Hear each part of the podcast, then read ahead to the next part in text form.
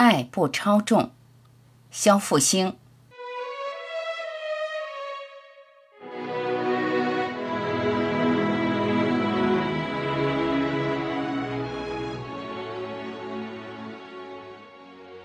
那天到机场送人，飞往法兰克福、伦敦、罗马和巴黎的航班，密集的像雨点似的挤在一起。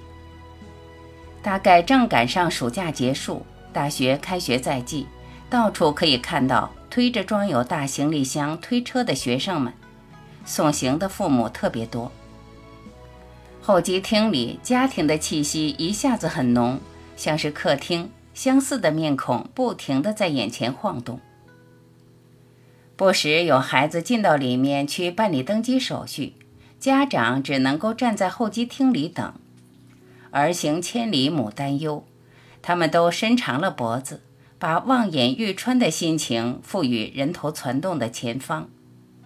不时便又看见有孩子匆匆地从里面走出来，给家长一个渴望中的喜悦。不过，我发现匆匆出来的孩子大多并不是为了和送行的父母再一次告别，也很少见到有依依不舍的场面。那样的场面似乎只留给了情人之间的拥抱和牵手。站在我身边的是一位面容姣好的中年妇女，凉鞋露出的脚趾涂着鲜艳的颜色。这样风韵犹存的女人，在我们的电视剧里，一般还要在男人怀里撒娇呢。现在，她像是只温顺的猫，眼神有些茫然。不一会儿，我看见一个大小伙子推着行李箱，气冲冲地向他走来，没好气儿地对他嚷嚷道：“都是你让我带，都超重了。”只听见他问：“超了多少？”语气小心。好像过错都在自己的小媳妇儿，十公斤。只有儿子对母亲才会这样肆无忌惮，听口音是南方人。于是我看见母亲开始弯腰蹲了下来，把捆箱子的行李袋解开，打开箱子。那是一大一小赭黄色的两个名牌箱。儿子也蹲下来，和母亲一起翻箱子里面的东西。首先翻出的是两袋洗衣粉，儿子气哼哼地嘟囔着：“这一袋。”然后又翻出一袋糖，儿子又气哼哼地嘟囔一句：“这一袋。”接着把好几铁盒的茶叶都翻了出来，什么都带。母亲什么话都没说，看儿子天女散花般把好多东西都翻了出来，面前像是摆起了地摊。最后，儿子把许多衣服和一个枕头也扔了出来，紧接着下手往箱底伸，只听见母亲叫了声：“被子呀，你也不带了。”我有些看不过去，走了两步，冲那个一直气哼哼、嘴撅得能挂个瓶子的儿子说：“十公斤差不多了，你东西都不带，到了那儿怎么办？”儿子不再扔东西了。母亲站了起来，一脸忧郁。本来化得很好的妆，因出汗而坍塌，显出些许的斑纹。先去试试再说。我接着对那个儿子说。他开始收拾箱子，母亲则把茶叶都从铁盒里掏出来，又塞进箱里。儿子推着行李车走了。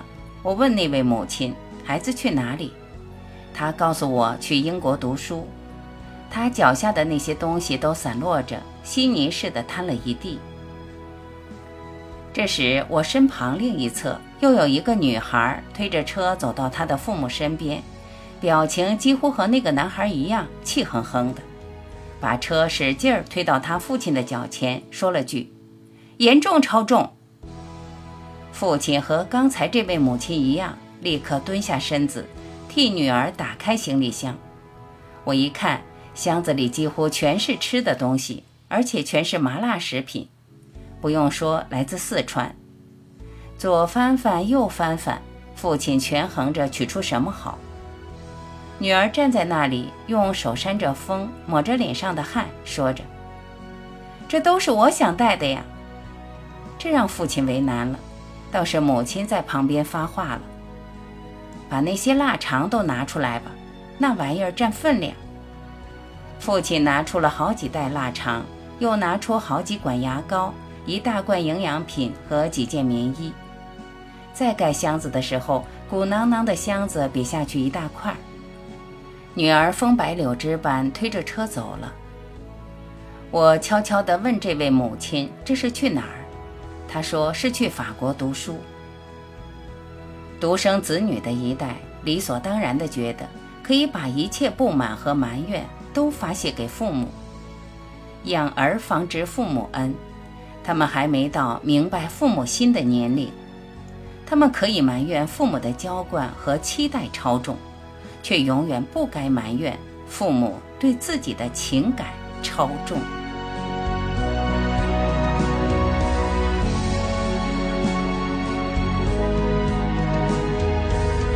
感谢聆听，我是晚琪，再会。